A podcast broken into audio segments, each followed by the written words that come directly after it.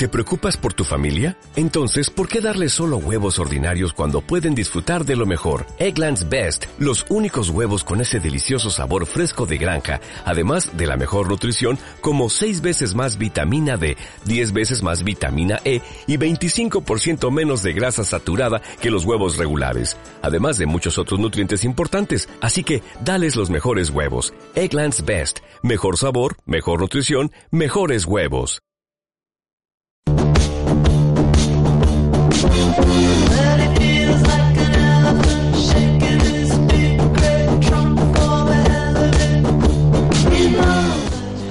Hola, buenas noches amigos y amigas. Esta noche estamos dispuestos a compartir una hora de radio con todos vosotros.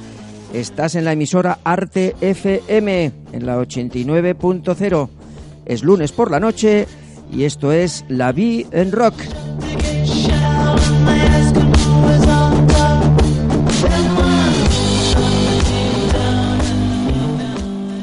Emitimos desde Lemon Rock Radio, sí señor, porque la vida es un rock and roll y nosotros estamos aquí para dar testimonio de ello.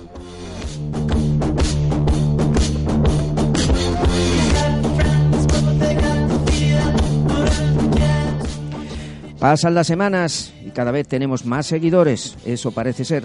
¿Por qué? Pues porque tratamos y debatimos temas de bastante interés.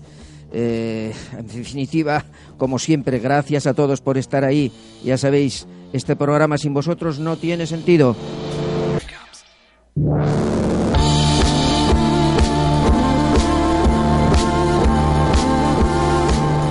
Como siempre, recordaros nuestro correo mail, la vida en rock hotmail.com. La vida en rock, todo seguido y con minúsculas. Ni qué decir tiene, enviadnos vuestros comentarios, sí, sobre el temazo del día, opinar sobre el programa, cuéntanos tu rock and roll si quieres, sugiere temas que podamos tratar, os atenderemos a todos.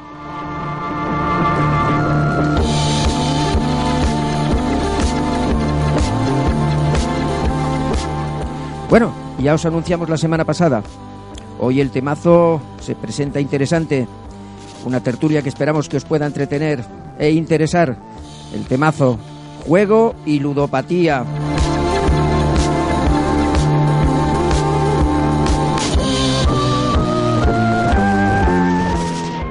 Bueno, paso a presentar en esta ocasión a nuestro queridísimo amigo e imperturbable, fiel, como siempre, Juan Toribio. Buenas noches, Roberto. ¿Cómo estamos? Fiel siempre. Bueno, esta, esta semana nos han dejado solos, Juan. los catarros están haciendo estragos, ¿eh? Están haciendo daño. Están haciendo daño, están haciendo daño. Bueno, pues nada, buenas noches, muchas gracias como siempre. Y, y vamos, a, vamos a pasar a la sección siguiente, que es nuestro correo mail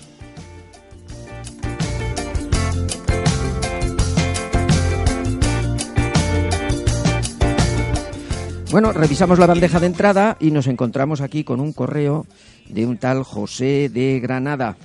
Y dice así, Hola, rocanroleros. Eso está muy bien, Juan. Sí, vamos a cuñar el término, ¿nos lo quedamos? nos lo quedamos, nos lo quedamos. Rocanroleros, está muy bien.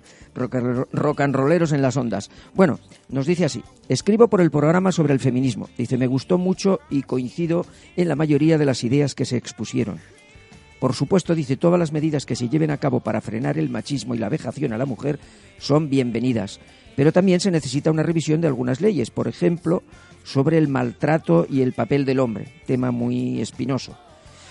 Eh, dice así, no puede, ser no puede ser tampoco que algunas mujeres utilicen esa ventaja, que pone entre comillas, como instrumento de venganza, porque saben que con solo una denuncia eh, esa noche, por lo pronto, por protocolo, el hombre duerme en comisaría.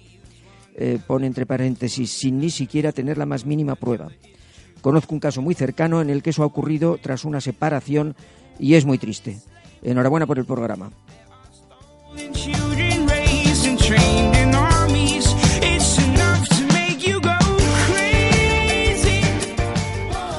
Bueno, Juan, creo que ya tocamos este tema, ¿no? Sí. Mm, en fin, no se pueden tocar todos los temas en profundidad, pero creo que surgió en la, en la tertulia de que aquello que comentábamos del hombre siempre presunto culpable, que no es del todo cierto, pero bueno, pero que ante la avalancha de, agresiones, de maltrato de mujeres, pues bueno, la ley eh, ha blindado un poco eh, a la mujer en ese sentido y a veces en, casos evidentemente muy extraños y, no generalizados, por supuesto, pero bueno, se puede dar algún caso que alguna mujer no haya todavía digerido la separación y tenga muchas cosas todavía que... al fin y al cabo usa la forma de venganza que pueda cuando la quieres tener, Entonces es muy complicado de que se le dé un manejo en condición a cierto procedimiento. Bueno, pues eh, muchas gracias, muchas gracias, José de Granada. Animaros a escribir, por supuesto.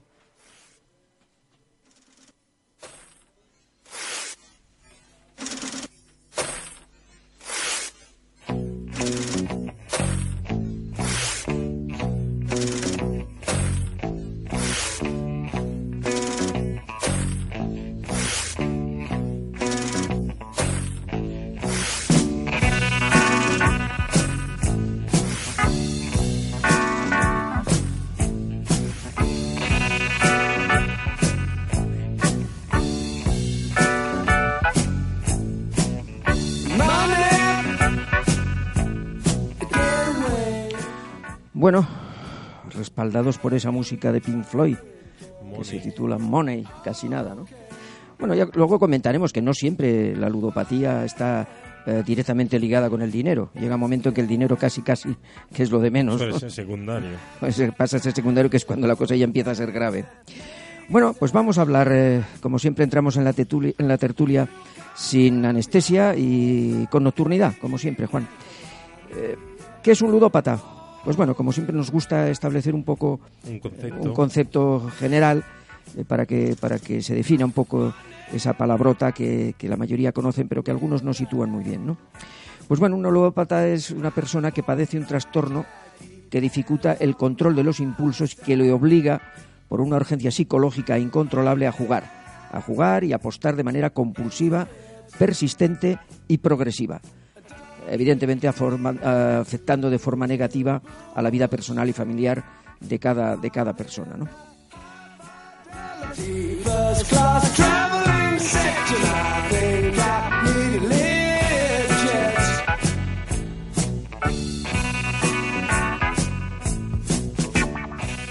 Bueno, mm, el juego.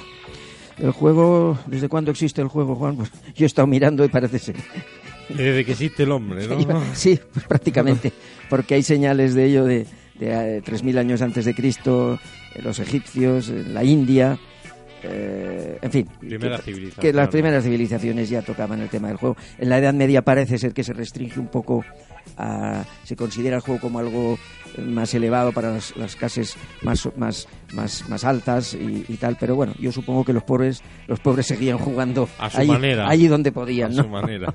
bueno, el juego, pues el juego, ese gran negocio de entretenimiento que mueve miles de euros, millones de euros, en 2017, de acuerdo con una web que hemos consultado, se jugaron 9.408 millones.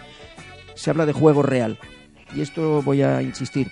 Eh, el dinero que se mueve es muchísimo más, es muchísimo más.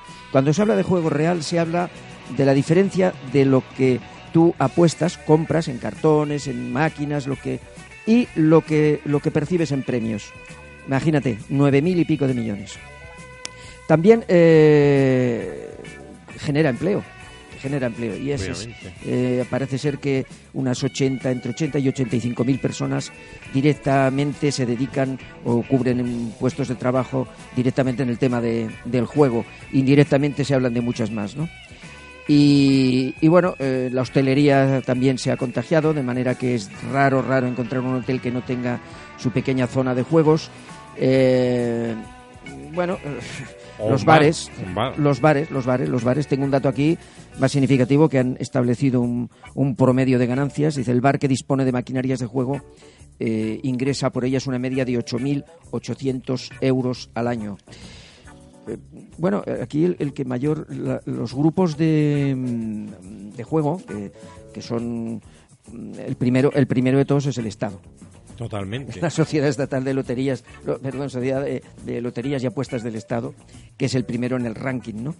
Eh, después parece ser que vienen varios, varios grupos, y cuando digo grupos, porque estos gestionan varias, varios centros de vías de, apuestas y tal, ¿no? que serían Codere, Sportium, en fin, hay toda una, toda una cadena, no vamos a darles más publicidad de la necesaria y tal. Mm, lo que sí está claro es que, que el juego mueve mucho dinero, genera mucho impuesto, eh, crea muchos puestos de trabajo, pero nosotros no nos vamos a dedicar a visionar ese aspecto del juego, Juan, sino, que vamos a hablar del, lado, oculto, del lado oculto de la luna, de la cara de la cara oscura de la luna, que es el drama, el drama que está suponiendo para muchas personas y, consiguientemente para, para, sus familias, ¿no? Para sus familias. Bueno, eh, tengo que decir eh, que tenía que estar hoy con nosotros representantes em, voluntarios de la Asociación Granadina de Jugadores de Azar en, en Rehabilitación, que es Agrager, que está en Cenes de la Vega, única organización granadina destinada a ayudar a todas aquellas personas que padecen de esta, de esta enfermedad. Tuve, no pudieron, no, no, han podido estar presentes por razones de, agenda. Lo cierto es que es encomiable su labor porque están muy dedicadas a este tema. Y con un recorrido. Y con totalmente.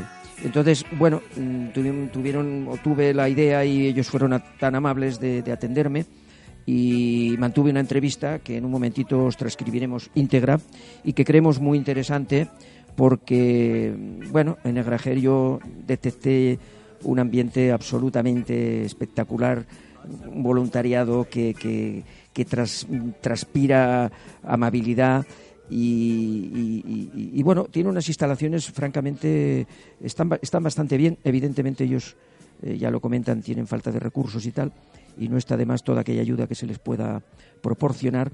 Pero mm, yo allí vi, mucha mano abierta y ya comentaremos posteriormente a la entrevista algunos datos.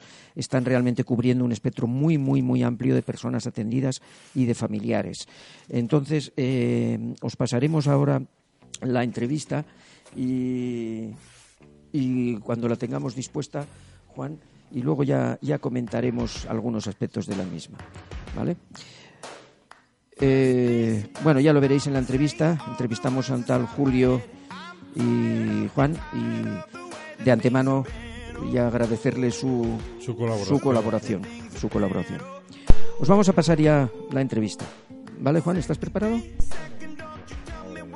Cuando la tengas. Buenas noches. Eh, me encuentro en la sede de la Asociación Granadina Agracer, eh, asociación eh, sin ánimo de lucro que se dedica al tema de la rehabilitación de ludópatas eh, y tratamientos ambulatorios específicos de, juegos o perdón de, de, adicciones no tóxicas, ¿vale? Está conmigo esta noche Julio Martínez, muy buenas noches, Julio. Hola, Roberto. Eh, es un jugador eh, rehabilitado y, no, no, lo entrevisto como tal en esta ocasión, sino como, eh, vamos a llamarle rehabilitador terapéutico, voluntario, completamente colaborador, voluntario, rehabilitador y tal. Nos acompaña también Juan González. en este caso, él no es jugador rehabilitado, pero sí también tiene una, una, conexión muy, muy, eh, que también comentaremos, eh, que es miembro de una familia, que pertenece a una familia que ha habido un caso de ludopatía y lo ha padecido muy de cerca. Buenas noches, Juan. Bueno, encantado de que estés con nosotros y de que te prestes a, esta, vamos a llamarle, entrevista tertulia. Bueno, yo, mm, en fin, mm, explicaré algunas cosas de Agrajer en su momento, pero me gustaría más que fueran sus propios eh, voluntarios, en este caso como Julio, que nos explicara resumidamente mm, cuál es la función principal que, lleva a cabo esta asociación en, Granada. Mm. Bueno, eh, nosotros estamos en, en Ceres de la Vega, en la avenida, en la avenida Sierra Nevada número, número 35, bajo, ¿vale? El comentar que Agrajer es una, asociación sin ánimo de lucro, es un centro de tratamiento ambulatorio concertado con, la Junta de Andalucía. Mm. Este año hemos cumplido 28 años ya eh, realizando esta labor. Eso son muchos años, ¿no, Julio? Pues sí, son muchos años. Yo realmente solamente llevo cuatro, pero, pero bueno, siento como... Yo me he estado documentando un poco estos días sobre el tema y desde luego no todas las asociaciones que he podido en las diferentes comunidades y provincias de España no todas pueden alardear de esa antigüedad. Es, es notable, ¿eh? es notable. Pues sí, se, supone que parte será porque los que nos quedamos somos voluntarios e intentamos dar parte de lo que nos han dado a nosotros y entonces supongo que en eso seguirá el kit de que queramos seguir ayudando. aquí en Agrajer lo que se da es tratamiento al juego patológico y otras adicciones sin sustancia, como puede ser el móvil, el sexo, compras compulsivas, tarot, un poco de todo. No es lo más habitual, pero sí tenemos personas que tienen problemas con, sexo. el tema de los teléfonos 900 me parece que también. Exactamente. Es un tema también que no hay que Lo que más, ahora mismo lo que más hay es lógicamente el juego y sobre todo el juego online, que últimamente ha crecido mm, muchísimo. De hecho, en los últimos ocho años ha sido casi un 400%. No me extraña. Muchísimo. No me extraña, Julio. Lo hemos comentado fuera de micrófono, que es, es lamentable ver cómo cómo abres una página en internet de deportes y la primero que te aparece son casas de apuestas y apuestas y venga más apuestas y cuando entras a ver los resultados de los partidos vueltas a ver otra vez otra ventana y no dejan es como una especie de acoso ¿no? Em, me hablas del voluntariado mm, hace falta mm, bueno de ahí viene mucha fuerza de voluntad y, y renunciar a muchas cosas para estar aquí ayudando desinteresadamente a toda esta a todas estas personas. ¿no? Pues sí, la verdad es que sí. Aquí, como hablábamos antes, en la asociación hay una trabajadora social y una psicóloga que sí tienen su, su sueldo, pero el resto de personas que estamos en la asociación somos todos voluntarios. Desde coger el teléfono cuando llamamos a alguien angustiado sin saber, a, hacer las acogidas cuando viene alguien para explicarles en qué consiste el tema del, del juego o para realizar los papeles que hay que realizar los papeles o sea que necesitamos muchísimos voluntarios. Y lógicamente se consigue, pues bueno, mm, intentando dar siempre parte, como he dicho, hace parte de lo que nos han dado a, nosotros. Sí, es una manera de devolver en forma de, prestación de este, de este voluntariado lo que habéis recibido. Eh, fundamental, por supuesto, Julio, que el rehabilitador, que el voluntario, perdón, lo he dicho mal, que el voluntario esté, sea, haya estado implicado en tema de muy importante, ¿no? Sí, aquí los voluntarios que hay en Agrajer son jugadores rehabilitados y familiares rehabilitados. En la asociación, en principio, como centro ambulatorio, solamente cuentan, en principio, como enfermos los, jugadores, las personas que tenemos la, adicción. Pero aquí en este centro concretamente se le da también, bueno, en este centro y en casi todos los que yo conozco de Andalucía, se le da también tratamiento a los familiares, porque realmente los familiares muchísimas veces vienen muchísimo más afectados que nosotros. Es normal. en el caso de mi pareja, que hablará luego, él ni tan siquiera sabía que yo tenía un problema de juego, lo descubrió de, de golpe, entonces el shock fue mucho más fuerte todavía. Porque hay una pregunta que os quería hacer, porque en algunas adicciones todos sabemos que hay un cierto mundo subterráneo. Em, eh, como diría, ¿es, una, ¿es una adicción tabú? ¿Es una adicción que, que no cuesta mostrarla en público?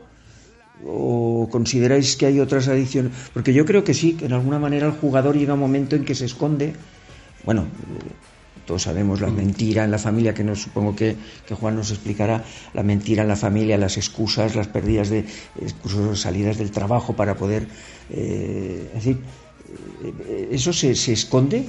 ¿Se, esconde, Julio? se esconde muchísimo de hecho, el, el, jugador mm, siempre tenemos la estima de que como mm, piensa o pensamos que realmente lo que tenemos es un vicio, cuando está, demostrado que no es un vicio, que es una enfermedad, que no controlamos nuestros impulsos, entonces pues muchas veces nos retraemos, nos imaginamos en nuestra cabeza que cuando contemos nuestro problema mm, va a ser mucho peor que Nos van a tachar de viciosos, de tal. Exactamente. Entonces, pues la verdad es que es muy difícil. O sea, que por lo que veo es muy importante y supongo que nos escucharán eh, algunos oyentes que están metidos, vamos a decir, hasta las cejas en este tema, pero que de alguna manera lo mantienen de que, bueno, de que de alguna manera no piensen que es un vicio, que eso se puede solucionar, que es una enfermedad y que tiene tratamiento, ¿no? Exacto. Yo antes de venir a Garajer, yo he intentado muchísimas veces de dejar de jugar y la verdad es que lo conseguí a lo mejor durante un tiempo, pero al final siempre volvía a recaer. Aquí me enseñaron realmente que lo que tenía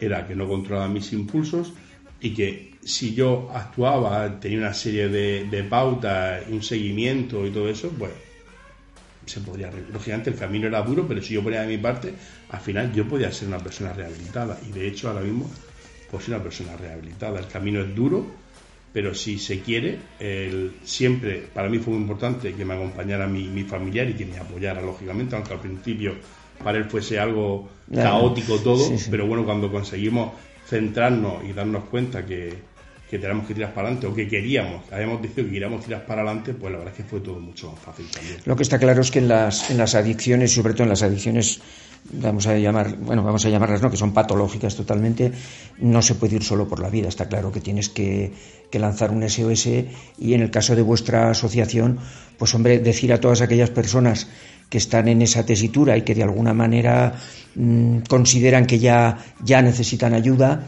que no se corten en absoluto y que vengan aquí, que expongan cuál es su problema, ¿no? Y que reciban eh, por parte vuestra pues, pues las explicaciones que, y que verá que, que, esto no es tan complicado y que salir se puede salir. ¿no? Yo os quería preguntar, ya sé que estadísticamente quizás no lo tengáis, pero los resultados que estáis obteniendo, ¿podríais decir que son esperanzadores en cuanto a rehabilitación? ¿Se rehabilitan un porcentaje elevado? Porque he leído que en general, pero bueno, esto de las estadísticas ya sabéis cómo va, que el 80, entre el 80 y 85% de las personas que acuden a centros y tal, entendemos siempre, claro, lógicamente, que son personas que son conscientes de su vida y se quieren rehabilitar, claro. Quizás ese 15% no está ahí porque a lo mejor no quieren, ¿no? Pero vuestras estadísticas son buenas en este sentido. El, la estadística, la verdad es que no los resultados, ni estadísticas ni todas para, pero pero sí somos conscientes de que si una persona a lo mejor abandona el tratamiento cuando se empieza muy al principio, el, se está demostrado que al tiempo vuelve otra vez vuelve a, caer. a, caer. y vuelve a venir. Porque eh, muchos piensan que eh, aquí solamente es parar el juego. ¿vale? Y una vez que has conseguido parar el juego, tú ya estás rehabilitado. Y no, aparte de parar el juego, hay muchísimas más cosas. Yo me convertí en una persona cobarde que no me enfrentaba a los problemas, que mi solución era siempre la válida para todo y yo tuve que aprender que lo que yo pensaba siempre no era lo más válido. Yo tenía que compartir para buscar otras opciones. Está clarísimo. El, el, entonces te ayuda a cambiar mucho más, a enfrentarte a problemas. Yo antes cuando tenía un problema, en vez de coger y buscar una solución, me refugiaba en el juego. Está claro. Yo ahora hablo. Es una huida hacia adelante, es como sí, sí, sí, sí, es una vida hacia adelante. Mm, en principio, mm, estas personas que llegan aquí, hay, lo que sí tienen que tener muy claro, lo digo porque ha pasado en otros aspectos de la vida, en, adicciones, en otras adicciones como es la drogadicción, incluso la, enfermedades como la depresión. A ver, es que esto no es cuestión de venir aquí y aquí le vais a dar la solución mágica para que, para que salga de aquí. Es decir, que uno tiene que venir con la cabeza bien colocada, con la cabeza bien amueblada, con la idea de decir, no, voy a salir de esto y voy a poner de mi parte todo lo que pueda, porque eh, supongo que os habréis encontrado casos, como tú has dicho antes, que vienen aquí, bueno, ya me han dicho lo que me tenían que decir, pues me voy, y claro, lógicamente pues vuelven a caer, ¿no? Esto Exacto. es así. Vienen muchísimas así. personas en, en, fase precontemplativa y contemplativa que lógicamente cuando se le está haciendo la acogida que se le llama la primera uh -huh. entrevista que, que, se hace, eh, pues lógicamente nosotros no somos técnicos para poder evaluar, pero sí llevamos mucha acogida hecha y nos damos cuenta cuando la persona viene en una fase precontemplativa o contemplativa que es muy difícil que esa persona se quede. Entonces se le intenta explicar que aparte del juego aquí se ayuda de muchísimas más formas pero nosotros yo no puedo diagnosticar a una persona pero si la experiencia enfermo, la experiencia ya os da ya os da una Entonces, visión ellos bastante son los acertada que tienen que uh -huh. cuando pase el tiempo decidir si quieren en fin que hay que hacer una aportación personal que nadie se piense que es venir aquí y esto es un poco como la depresión, ¿no? Que dice, no, me voy al psiquiatra, me da unas pastillas y ya está, ya está todo solucionado. No, esto, no, esto no es así, esto no es así. Aquí todo consiste en hablar, en hablar y en hablar. Está claro, está claro. No, y sobre todo ver que, que se, tenerla, yo creo, mm, esa idea de que, de que, de que estar convencido de que se puede salir, que esto no es un, un camino al que yo entiendo que habrá gente que recaerá, pero eh, si pones fuerza de voluntad, yo creo que se hace todo más fácil, ¿no? Si colabora y. Hay que, hay que poner fuerza de voluntad, lógicamente, pero también tiene que aparecer una palabra que en mi caso estaba pelea, que era la comunicación. El expresar cómo me siento, el decir lo que necesito, lo que no necesito, lo que quiero. Comunicación ante todo, sobre todo con tu pareja. Si la comunicación se pierde, al final la recaída va, a estar ahí pendiente. Hay que aprender siempre a hablar, a buscar soluciones. Es una palabra que nosotros utilizamos mucho en, nuestros, en lo que llamamos el temazo de la semana, porque hemos hablado de la infidelidad, hemos hablado de los celos, y la palabra comunicación es que es tan importante porque cómo vas a solucionar un problema si primero no reconoces que lo tienes, bueno, eso ya ni, ni pensarlo, ¿no? Pero es que si además no comunicas, no expresas, no tratas de compartir eso, eh, prácticamente se hace imposible. Bueno, Juan, voy, voy a por ti. Explícanos un poquito, si no quieres dar detalles ni esto, pero un poco eh, en qué situación te has encontrado tú con, el tema este familiar y tal. Mm, porque veo que has estado implicado, eres familiar de un... Sí. Eh, bueno, yo, yo me enteré, bueno, pues me enteré de, de golpe que mi pareja, que Julio, pues jugaba y bueno, pues yo cuando llegué aquí a la asociación no era. Yo consideraba ni que me iban a ayudar ni nada, o sea, era totalmente reticente. O sea, yo quizá puse más traba al tratamiento eh, de Julio que, realmente ¿Ah, ayuda. Sí, al principio sí, porque realmente yo estaba en un shock. O sea, estaba completamente enfadado con el mundo por todo lo que de pronto me había venido encima y enfadado conmigo mismo por no haberme dado cuenta anteriormente estabas absolutamente orsay del tema, estabais fuera, no, no, sospechabas nada ni, Nada en absoluto, sospechaba 10.000 cosas menos, menos de eso, que, podía estar jugando, porque era algo que me venía tan lejos.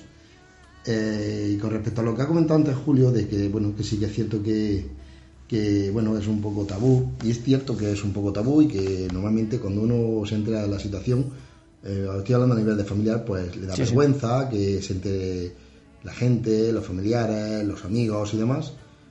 Pero una parte del tratamiento es esa, es normalizar el juego y normalizar que el juego está ahí y que el juego al final no ha marcado la vida tanto al jugador como a las personas que conviven con él. Y hay que hacerse con él, o sea, hay que familiarizarse y, estar, y estar presente. Y ha comentado lo del vicio-enfermedad, es muy importante porque, claro, lo primero que le hace a la gente es echarte vicioso, ese, fíjate tú, que eh, cuando realmente lo que hay son unas, unas carencias y una, un descontrol de los impulsos, ¿no?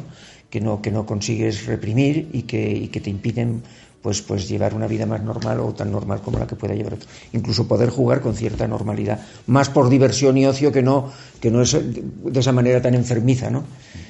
Yo, entiendo que te quedarás... Eh, te quedarás de pasta de boniato, que se dice claro, te quedas un poco... Pero bueno, en ese Pero bueno, está superado y, y, ya está, ¿no? ¿Está superado realmente, Juan? Sí, sí, sí, yo lo tengo claro, o sea, yo tengo claro, o sea, mm, que otra parte del tratamiento para el familiar es muy importante, el, estar prevenido a que es una adicción y la adicción en cualquier momento puede aparecer. Aunque mi pareja esté rehabilitado, no tiene por qué, yo no puedo decir que nunca jamás va a jugar, porque no sé si en cualquier momento se le va a volver es que cualquier adicción tiene, tiene esa, Entonces, para eso hay que estar preparado. Y en eso consiste la rehabilitación. En que estar preparado y que no te asuste y que no te sientas miedo. O sea, yo ahora mismo sé que puedo estar ahí. Yo ahora mismo quizás pondría la mano en el fuego. Y bueno, no solo suele mucho poner la mano en el fuego. Pero sí que es cierto que yo ahora mismo confío muchísimo en, él. Pero no sé si, bueno. si dentro de un tiempo me puede venir a sorpresa, pero sí que estoy preparado para... Lo que está claro es que no te va a pillar igual que la primera vez. Con lo que estás más fuerte, estás más preparado, tienes más recursos para, controlar el tema y para superarlo y ayudar, ¿no? Eso es muy importante. Hablamos un poquito, mm, Julio, del tema subvenciones y tal, que me ha parecido ir. ¿Cómo, está el tema de las subvenciones? ¿Recibir las subvenciones adecuadas? ¿No? ¿Qué pasa con ese tema? El tema de las subvenciones está cada vez más, más. Se preparan programas porque si eh, la Caixa no, nos ayuda algo, eh, la Junta de Andalucía bueno, nos dan algo para el mantenimiento de sedes, pero lógicamente este año llevamos 500 y pico personas porque nosotros contabilizamos, como he dicho al principio, tantos familiares como jugadores. Como jugadores. bueno, es que en definitiva tantos afectados. ¿no? Entonces realmente son muchísima gente y nosotros donde estamos ahora mismo en la, en la asociación, allí en Cene, el, locales de alquiler, hay que pagar luz, hay que pagar agua, mantenimiento, extintores, el fotocopiadora. Entonces realmente no tenemos las subvenciones que necesitamos realmente para poder... ¿La Caixa colabora como obra social? Sí, sí, la Caixa colabora como, como obra social. Vale, vale, vale. Bueno, pues un llamamiento, faltan recursos, faltan, faltan medios, como siempre, y desde aquí reclamamos para una sociedad como esta que lleva tantos años, una asociación, perdón, como esta que lleva tantos años en Granada y que creo que merece un poquito más de atención. Mm, no nos vamos a alargar mucho más porque sé que además tenéis ocupaciones y no quiero robaros ni un minuto de, la labor que lleváis aquí. Pero mm, sí quisiera hablar de un aspecto finalmente para mí muy importante y que me, digáis un poco cómo lo ves. Yo, desde luego, lo veo bastante mal, eh, salvo que se pongan medios. El tema de la juventud. ¿Qué pasa con la juventud? Que, como hemos dicho antes, abre, abre una pantalla y, se encuentra, y la radio y los amigos y, el dinero fácil. Y ¿Estáis recibiendo jóvenes también o son reticentes al, a, acudir aquí? Se están recibiendo jóvenes, incluso antes la, edad que, que, se tenía más o menos del jugador rondaba sobre los 35, 50 años y últimamente la edad está bajando a, a de 18 a 30 años, incluso a menores. En la asociación hay menores de edad. ya tanto con, con ludopatía como que también con problemas de, de, los videojuegos. Sí, sí, hemos comentado Fortnite otras adicciones. Ah, haciendo Fortnite. Mm, estragos, porque el juego se ha transformado en para poder mejorar y para poder subir de niveles, en comprar armas y todo eso, y entonces que se ha convertido en, en un juego, pero con juego de azar dentro del juego para entonces algo eso se tendría que legislar, lo comentaba con un compañero, con Julio, perdón, con Javi, Javier, compañero vuestro también antes de que llegarais, y me comentaba eso, ¿no? El tema de la juventud que es lamentable y es muy triste, y que de alguna manera las administraciones aquí tendrían que, pues bueno, eh, yo creo que tienen que legislar, evidentemente esto se tiene que legislar, no puede ser que las casas de apuestas estén como con, con un poco más y les ponen ya lucecitas y música fuera para atraer y sobre todo y fundamentalmente porque hay que legislar para todos evidentemente pero yo creo que para los más vulnerables que en este caso son los jóvenes aunque yo entiendo que son los primeros destinatarios porque claro el jugador que hoy se está captando es el jugador del futuro que ahora está con un videojuego con un tal pero que mañana va a acabar en una en una máquina traga perras o que va a acabar apostando en juegos online con dinero, etcétera, etcétera. O sea que el tema de la juventud yo veo que es un tema es un tema grave. ¿Creéis que os falta que falta legislación, que se tienen que legislar mucho más con el tema de, del juego? Falta legislación. Sí, claro. Por eso nosotros presentamos el, este documento que lo miraré, lo miraré atentamente. Un comunicado para comprometer a los partidos políticos que se presentan por Granada al, al Congreso en las próximas elecciones del día 10 para que se comprometan a, luchar por la ciudadanía. Porque si no, esto para eso están.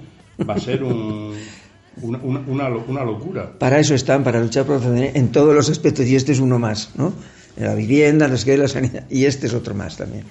Pasa que a veces se mira lo que más votos da, pero bueno. Yo considero también que aparte de, de que hay que legislar y que las cosas y una serie de puntos que deben de tener también debe de hacer cumplir la ley, porque ahora mismo está prohibido que entre las personas menores de edad y las personas menores de edad, hay montones de salones de juego donde dejan entrar a personas menores de edad.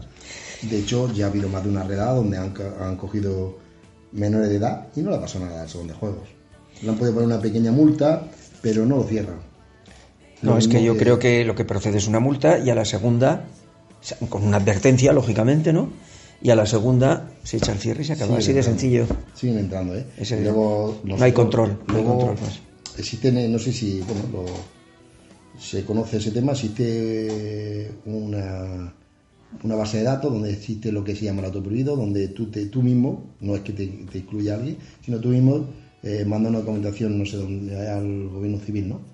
para que te incluya en una lista donde no te dejen entrar a ningún salón de juego ni a ningún bingo. De hecho, es que te obligan, o la obligación es pedir el DNI, pero como no pasa nada, pues entran. De hecho, se han hecho muchas redadas donde han pillado a personas con el auto prohibido hecho y ahí dentro que no deben de estar. Y lo mismo, no vuelve a ocurrir nada. O sea, es algo que estamos completamente defensos en ese aspecto.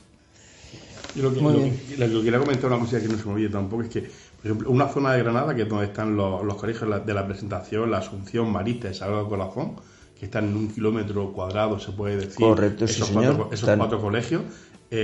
hay cinco casas de apuestas en un radio de un kilómetro. Es un ejemplo, ¿vale? Las chanas están abriendo un montón. Ahora la apertura del, del casino también.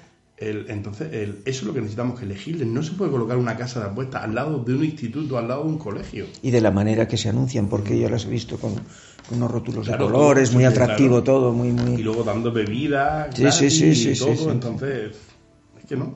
Bueno, en fin, eh, no sé si queréis decir algo más, eh, los micrófonos están abiertos para vosotros. Eh, yo lo que sí os quiero es eh, en primer lugar, por supuesto, reconocer la labor que estáis llevando a cabo. Eh, por parte nuestra daremos la difusión que corresponda y porque creo que es encomiable, especialmente por parte del voluntariado. Desde aquí una llamada a personas que se hayan rehabilitado aquí o donde sea, que, bueno, que se presten a ayudar a los demás, es, muy loable.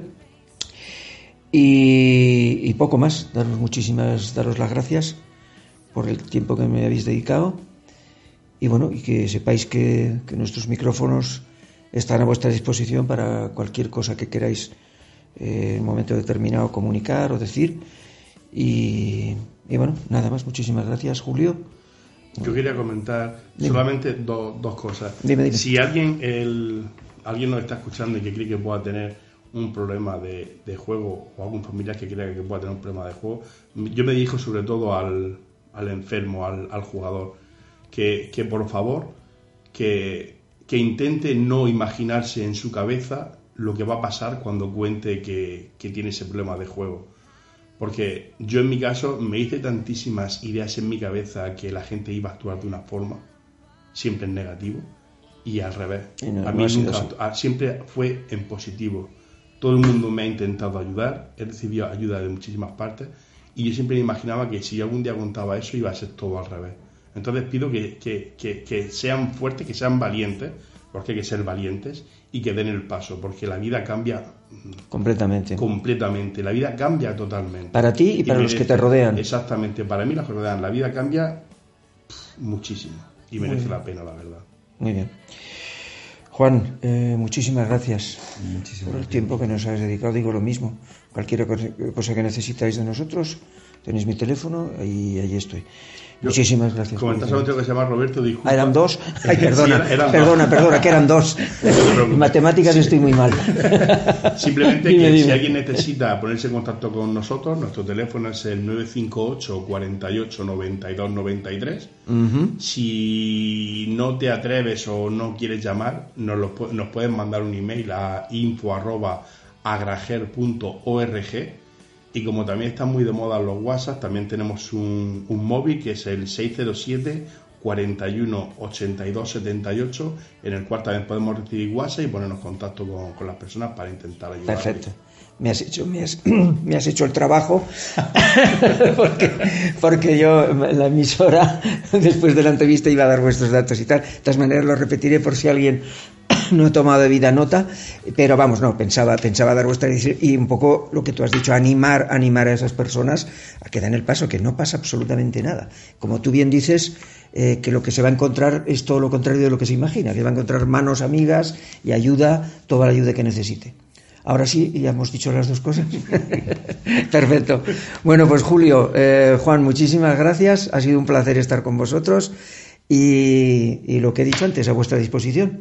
¿De acuerdo? Mucha suerte, mucha fortuna, que sigáis adelante, que lleguen esas subvenciones y que sean abundantes. Y a la Caixa, o a, ¿es Caixa? Sí, Caixa, la Caixa, Caixa, es la Caixa, pues apretarla, que tiene mucho dinero. ¿Vale? Desde aquí también una, un pequeño empujón.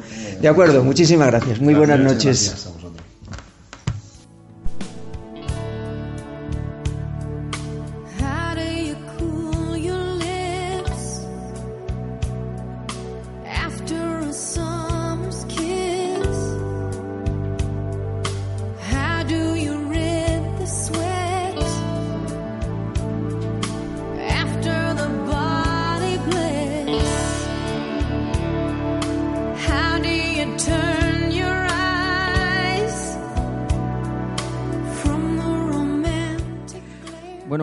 ¿Qué te ha parecido la entrevista? Interesante y aclaradora. aclaradora. Bueno, era muy importante que, tener aquí a alguien, porque bueno, nosotros, gracias a Dios, no somos ludópatas, aunque nadie está exento de... Nadie está exento de está caer. exento o sea, de caer. Es lo que decía, a mí no, lo decía él, Sí, a mí sí, no. ¿por qué me va a pasar eso? A mí algo Claro, como... claro, claro, No, es na- no, es, no es algo marginal, no, ni tiene por qué serlo, ¿no? Y, y la preocupación también de, de las casas de apuestas, sobre todo en barrios pobres, cerca de personas jóvenes que son un poco más débiles ante, ante este tipo de adicciones. Dinero fácil, ¿no? De- Dinero de, de fácil. del momento, ¿no? en- claro, complicado. Bueno, era muy importante para mí, para esta, para este programa, que, que en este tema que es un poco espinoso, eh, los, los entrevistados, los colaboradores, los tertulianos, que en este caso lo hemos tenido que hacer pues con una entrevista, fueran personas muy, muy implicadas como, como Julio y Juan, que, que desde aquí vuelvo a repetir y agradecerles su, su colaboración inestimable, por supuesto. Voy a dar algunos datos que ellos me facilitaron también fuera de micrófono y que son interesantes. Eh, a Grajer, que voy a repetir eh, su dirección para aquellos que, que quieran anotarla. Desde luego van a ser recibidos con los brazos abiertos y van a recibir toda la atención y toda la información necesaria. Están en Avenida Sierra Nevada, número 35, Los Bajos, en Cenes de la Vega. Y el teléfono, si queréis tomar nota, eh, 958 489293. Eh, me comentaron que me pasaron información de datos de Agrajer del año 2019, pero lógicamente hasta el día 1 de octubre. O sea, en ese caso serían eh, ocho- Nueve nue- meses. nueve meses, correcto, nueve meses. Pues ni más ni menos que en los nueve meses llevan atendidas a 509 personas. Y entre paréntesis me pone la nota que me pasaron un 15,5 más que en el año 2018. Imaginaros si esto sigue con esta progresión. Con Juan. un tercio del año todavía por cumplirse, además. No, no, pero y, y- y hablan de un 15,5%. O sea, eso es bastante, ¿eh? Si cada año sube del es un de- incremento, 15, claro. Pero si te das cuenta, en, en estos últimos dos años, cómo se han multiplicado No, las no, me han de dicho que es terrible, es terrible. Luego comentamos el rango de edad y tal, que están muy preocupados. Nos hablan de que eh, el 32% de las, son personas que han iniciado el tratamiento y tal, el 49% son enfermos y el 51% familiares. O sea, podríamos decir que prácticamente 50-50, ¿no? Totalmente. porque ellos me insistieron muchísimo, eso sí que lo detecté, y hablaban mucho, mucho, mucho de los familiares. Porque dijeron, si el, el ludópata necesita tratamiento, ayuda y apoyo, la familia mm, muchísimo también. Porque llegan familias verdaderamente destrozadas. Destrozada y que están. eh, siempre la familia está dentro de, una, de una enfermedad o de una adicción, pero en este caso particularmente, porque eh, yo conozco un caso de alguien conocido que, que me decía que él, después de eh, haberse rehabilitado y, y llevar una vida normal, no la puede llevar una vida normal como cualquier otro, no vuelve a su vida anterior, tiene que ser consciente de lo que ha vivido y de que eso sigue estando ahí. Entonces él me contaba que él solo tenía dinero para para lo, para lo que tendría que comprar, si tiene que comprar el pan, si tiene que hacer la compra, si tiene que echar gasolina al coche y luego le lleva el ticket, eh, el ticket a su mujer en este caso, simplemente para tener un control de que no lo está haciendo. Cuando llega al trabajo, cuando llega a algún sitio, eh, manda una ubicación, no solo por el control de la familia, sino por él mismo, sentirse más, más cómodo y no sentirse cuando está solo eh, con la capacidad de caer, porque él decía, yo tengo claro que no quiero caer y por eso hago esto, pero estoy claro que si no llevo esta rutina, caería. O sea, De cabeza. de cabeza. O sea, algo que no se cura y se queda atrás, como se puede quedar Sí, sí, sí, sí. un resfriado, una enfermedad más grave que la cura y bueno, complicado. No, hay, hay ejemplos, hay ejemplos de, de- familias destrozadas, no completamente, mm, padres, hijos que, especialmente ya personas, porque el perfil del, del ludópata, en general, parece ser, según las estadísticas que presentó y un informe que presentó Codere, el perfil del, del jugador, la edad media hablan de 36 años, o sea que oscilaría entre los 30 y 40, por decirlo de alguna manera, fundamentalmente, y es eh, persona con trabajo fijo y, y no clase alta precisamente. Sí, con algo media- de posibilidad, pero tampoco con un nivel a lo mejor ni... Ni, ni, ni muy alto, ni- sí, que se puedan permitir luego perder 6.000 euros una noche, ni muchísimo menos. vamos. Exactamente. Entonces, mm, se han dado casos de, bueno, pues eso, eh, nos comentaban ellos también, de llegar allí gente que, personas, eh, especialmente padres de familia, que cuando se ha, cuando se ha eh, cuando se ha descubierto, podríamos decir, el pastel, lo que han hecho ha sido descubrir cantidad de créditos que tenía pequeños créditos, 3.000, 6.000 euros pedidos. Claro, porque y luego están todo este tipo de entidades de crédito directas que con un llamando por teléfono, mandando sí. un correo, te lo dan. Si tienes nómina, te lo dan en el eso, instante. ¿eh? Descubrían varios, ¿eh? No uno. Entonces, claro, y además con unos intereses abusivos y ya eso un drama, un como drama, un drama, un drama, un drama. un drama, un drama. Bueno, eh, también nos pasaban un dato interesante y con esto acabamos ya en la referencia a Graser, a Grajer, perdón, pero que es muy importante también porque porque nos da una visión muy esto es que exactamente el 72,8 73% de las personas que han iniciado tratamiento allí son menores de 35 y bueno, nos han comentado que están un poco eh, asustados porque está llegando cada vez gente mucho más jóvenes, mucho más joven, hasta el punto de que están hablando ya de rangos de edad entre los 18, 25, 30 máximo. O sea, un poco a colación de lo que decíamos antes de la juventud, el La fácil juventud, acceso. el inter- Internet, por ejemplo, que ha sido la primera ventana donde las casas de apuestas han hecho, han arrasado. Entonces, claro, ese control de Internet, de, de ese mundo de Internet, eh, la, la- la gente joven lo tiene en el día a día. Y la publicidad es bombardea, Machacona, machacona, machacona, machacona la tiene una facilidad, te dicen, te damos un bono de tanto dinero, es mentira. Al fin y al cabo, lo que te hacen es engancharte, Engancharte. y que entre, Correcto. Un día, un día le vamos a dedicar un programa eh, que ha habido alguna sugerencia a la publicidad. Eso que nos pasa tan desapercibido, Sí. pero que, que marca tantas y tantas vidas y que a veces... Y cada día. Y cada día, cada día, cada día. Y a veces responde- eh, respondemos, no sabemos por qué, pero que en el, en el trasfondo de esa, de esa actitud o de esa manera de hacer las cosas está la publicidad allí, allí clavada. ¿no? Finalmente ellos nos comunican también un dato muy interesante. Fíjate tú, Juan, que el porcentaje de hombres que han atendido es del 94% y mujeres el 6%. ¿Qué pasa aquí? Seremos más viciosos. O estamos más enfermos. Cuidado. Estamos enfermos. Empezamos con el vicio y acabamos con la enfermedad. Pero fíjate, al final eh, son datos. El otro día también comentaba que, por ejemplo, eh, en la universidad están entrando más mujeres que hombres. Fíjate cómo, cómo va cambiando. Un- son Bueno. datos que cambian. En el pueden programa cambiar entero. la sociedad. Eh, sí, sí, Está- hablamos- está cambiando. Hablamos del empoderamiento de la mujer y yo soy- es que soy de la opinión. pero el los- empoderamiento también puede ser en cosas negativas. No, no, Podría yo- no. serlo. Yo voy a- hablo de las positivas. Son, claro, mucho- ya, son muy listas. Las mujeres Pero son muy quiero decir inteligentes. que su empoderamiento no solo tiene por qué ir a cosas positivas, pero principalmente los datos dan que son más centrados que los hombres. Y son más centradas. En yo general, creo que sí. Yo creo siempre. que sí. Y el, el grado de inteligencia, desde luego, inferior no es. Inferior no es. Bueno, finalmente, eh, nos comentan que eh, los pacientes, la estadística que ellos tienen de pacientes que, que están en tratamiento, que han tenido en tratamiento, eh, en lo que llevan de año, el eh, 69% eh, es por razones de juego presencial, que se llama, Sí. son máquinas tragaperras, casinos, etcétera, etcétera, y apuestas tal. Y, y juego online el 31%, que no deja de ser importante. ¿De acuerdo? Bueno, pues seguimos, seguimos.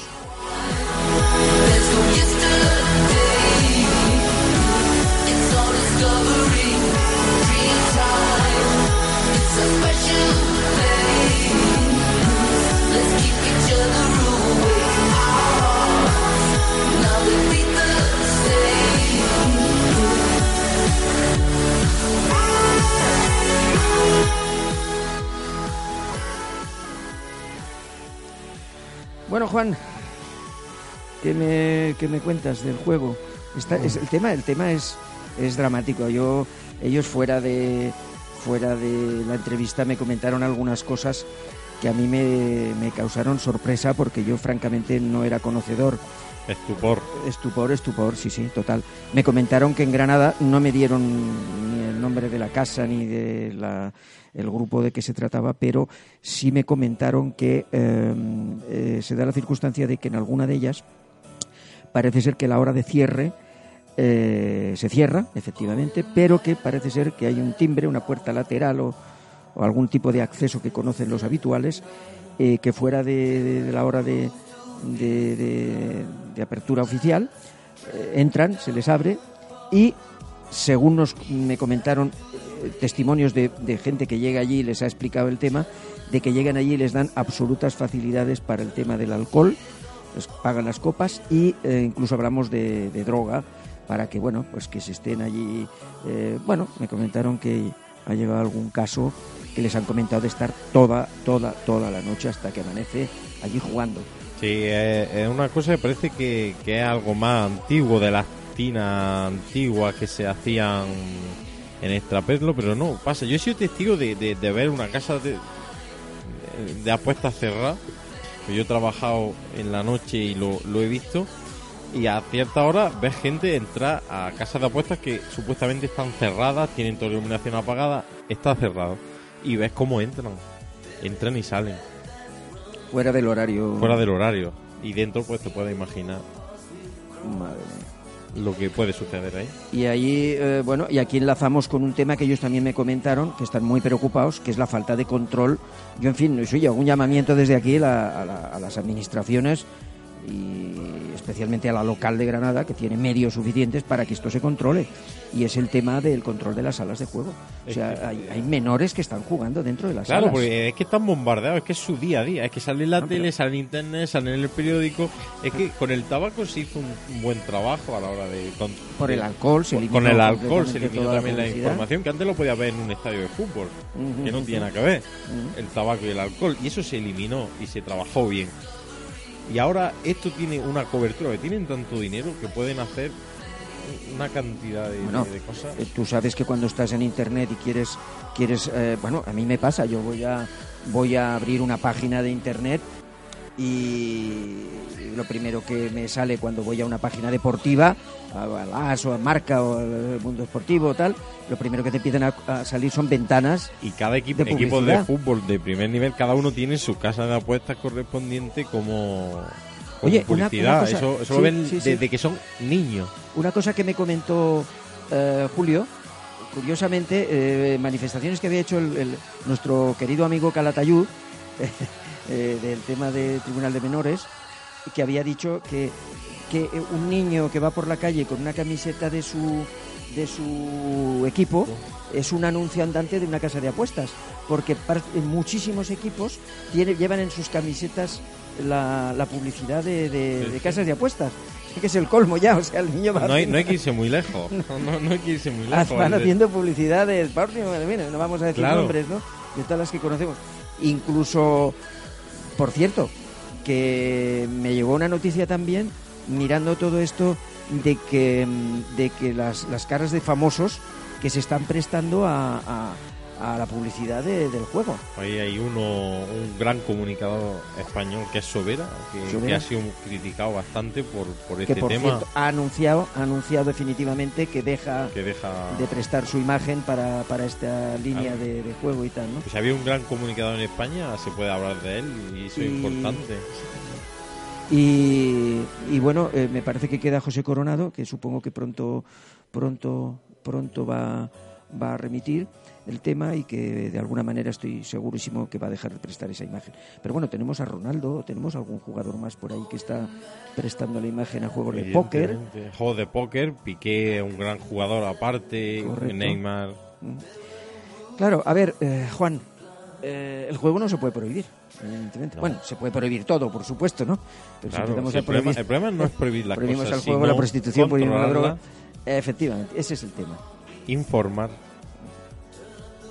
y educar antes de dar una herramienta que pueda fastidiarle directamente la vida a alguien. Si tú no le explicas qué es, cómo se usa, qué peligros tiene y dónde puede acudir cuando, cuando tiene un problema, no le puedes dar una herramienta que es tan poderosa. pero están tan... A ver, eh, está claro que- que lo más próximo, en este caso, a los más vulnerables, que son los jóvenes, y hablo de los muy, muy jóvenes, niños de 12, 13, 14 años, que ya están con su máquina y con los videojuegos y con los... Tal. claro, el tema de los está- videojuegos es que, claro, también está ahí. Es que yo creo que una cosa va llevando a la otra, Claro. porque este, tienen, tienen acceso a... Me decía eh, Juan en la entrevista fuera de micrófono, dice es que los jóvenes llevan un casino en el bolsillo. Y, y- y- y- y digo, hostia, pues te compro la, te compro la frase. Porque Claro, es verdad, llevan, llevan un casino en el bolsillo. Llegan un móvil, empiezan a abrir y ahí pueden jugar, jugarse. Además, eh, tú abres el la cuenta con una facilidad terrible, para, Mm. para quitarle y retirar el dinero es una locura. Mm, Y con una tarjeta de crédito, todo lo que quieras. Y eso que anuncian, que he visto a veces que me sale a mí, bueno, incluso en televisión, eh, te da- ¿cómo es? Te, da- te regalamos Claro, hasta sí, 150 pues, claro, hasta euros, 150. los primeros 150 euros. Claro, ¿no? o las primeras apuestas sin riesgo. Apuestas, si ganas te lo llevas y si no, no pierdes el dinero. o lo que- Claro, si al final ellos saben que va a seguir, va a seguir. Pues claro, eh, es algo, el, el deporte es algo un poco arbitrario también, no es algo ni siquiera matemático, no es el- aquel tema del que juega al blackjack o tal y hace cuentas, que tampoco es verdad, pero es que es cambiante. Ya, ya, ya, ya, ya. Y antes o después está claro que va a caer. Y claro, si tú caes, dobla, dobla, dobla, dobla, dobla, triplica, cuadruplica, para intentar recuperar lo que ya jugó en el otro. Si ganas, juegas más, si pierdes, juegas también para recuperar. Claro, dices tú, claro, y bueno, ahora he ganado 200, pero este que es fácil lo puedo meter aquí y tal. Luego me comentaba Julio No hay también que, de es, que es éxito, como ¿eh? una huida hacia adelante, ¿no? Dices que cuando yo tenía un problema, para mí eh, me- es que me refugiaba en eso, Claro. ¿no? Me y no pensaba, es que fundamentalmente no pensaba, estaba dedicado a lo que estaba dedicado y la mente ahí desconectaba y, y tal. Es, es curioso, es curioso. Y hay muy, que muy, muy explicarle a los jóvenes que si cada vez hay más casas de apuestas, si cada vez hay más casinos, es porque es muy rentable. Si es muy rentable, Totalmente. el único ingreso que tienen es el tuyo. En el mejor de los casos va a perder dinero. Es que claro, además eh, lo que comentábamos En el también, peor muchísimo. el jugador ahora de, de videojuego, de tal, intentan meterle porque, bueno, es el jugador del futuro. Claro. Es el que va a apostar después, ¿no? Claro. ¿En El qué que- momento crees tú, Juan, que puede que una persona de estas puede pasar del juego a la, a la apuesta? Porque es ahí esa, esa- el momento en el que ya no te motivan los logros de un juego determinado, los de que tu muñequito lleve tal ropa, a- hasta logros ya eh, más efectivos en tu vida diaria, como puede ser el dinero. ya. Qué importante, desde luego, es eh, lo que decimos siempre, Juan. Acabamos siempre hablando de lo mismo, de la familia y la educación. Básico. Mm, son los dos pilares que, que forjan la, la- la personalidad y la vida de una persona. La familia, desde aquí una llamada también, no estéis ignorantes de lo que hacen vuestros hijos. Hablábamos también en el tema de la pornografía, en muchos otros temas. Eh, hay que estar vigilantes, no hay que censurar, pero siempre ese, ese, eh, punto de vigilancia que, que bueno, que, que os dé pistas de por dónde va vuestro hijo, qué amistades tiene, qué páginas abre, Y- etcétera, Y etcétera. ¿no? explicarle bien las cosas. Y en la educación, en los colegios, que supongo que se Claro. hace, pues evidentemente igual que se explican, hablábamos de temas de sexualidad, de tema de drogas, tema de seguridad ciudadana, pues que también el juego empiece a entrar porque es la, yo creo, la enfermedad del futuro, la enfermedad del futuro, del futuro. Eso está clarísimo.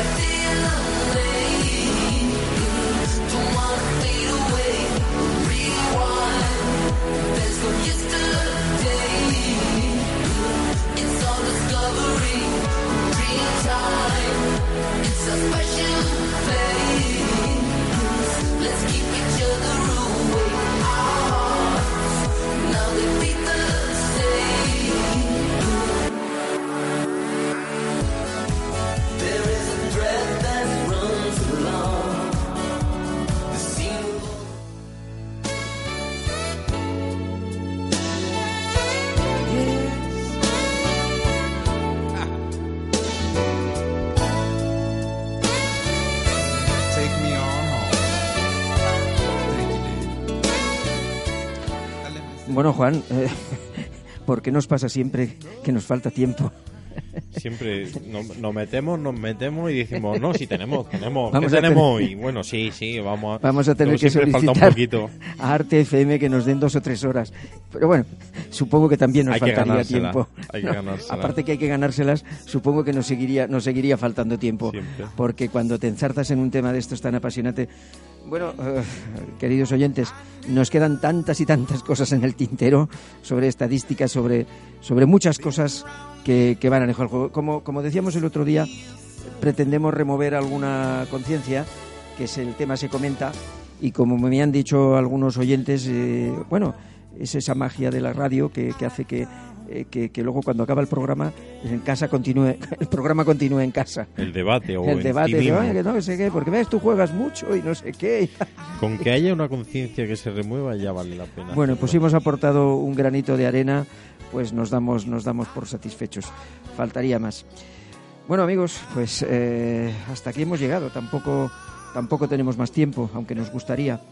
Eh, esperamos, como siempre, que, que, que os haya entretenido, que os haya interesado el, el temazo. Y vamos a proponer un tema eh, que yo he consensuado con Juan.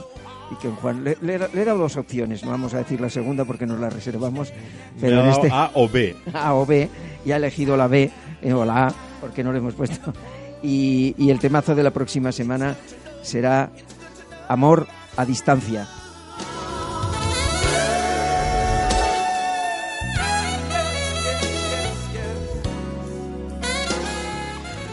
Un tema interesante, ¿eh, Juan? Muy, muy interesante. A ver, ¿quién no ha tenido algún amor por ahí? Al- alguien siempre ha tenido alguien por ahí. Siempre ha tenido uno más cerca o más lejos. No siempre el hemos piso, tenido algo así. no en el piso de al lado, ¿no? No, Sí, no, no. Sino lejos e incluso muy, muy lejos. Muy lejos. Ya hablaremos, Ya del, hablaremos tema. del tema, sí. Bueno, es un tema interesante. Hay quien es eh, partidario de que esos amores no van a ningún lado. Hay quien no. Hay quien, bueno, eh, eh, ¿qué se debe hacer para mantener ese- esa llama viva a pesar de que no estés juntos? Hay, hay muchas, muchas, como yo digo siempre, muchas aristas que, que contemplar. En fin, eh, la semana que viene, ya sabéis, eh, amor a distancia.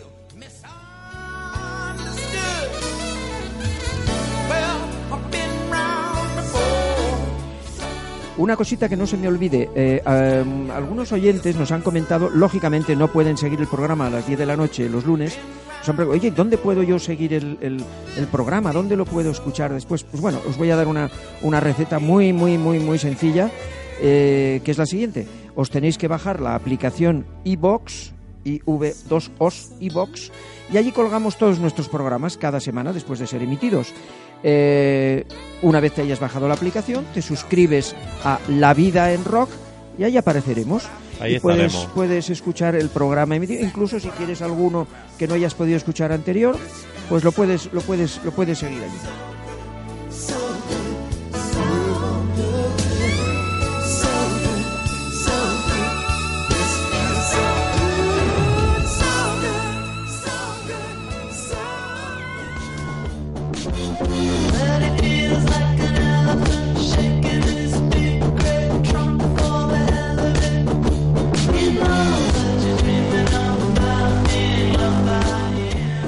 Bueno, llegó la hora de la despedida, amigos.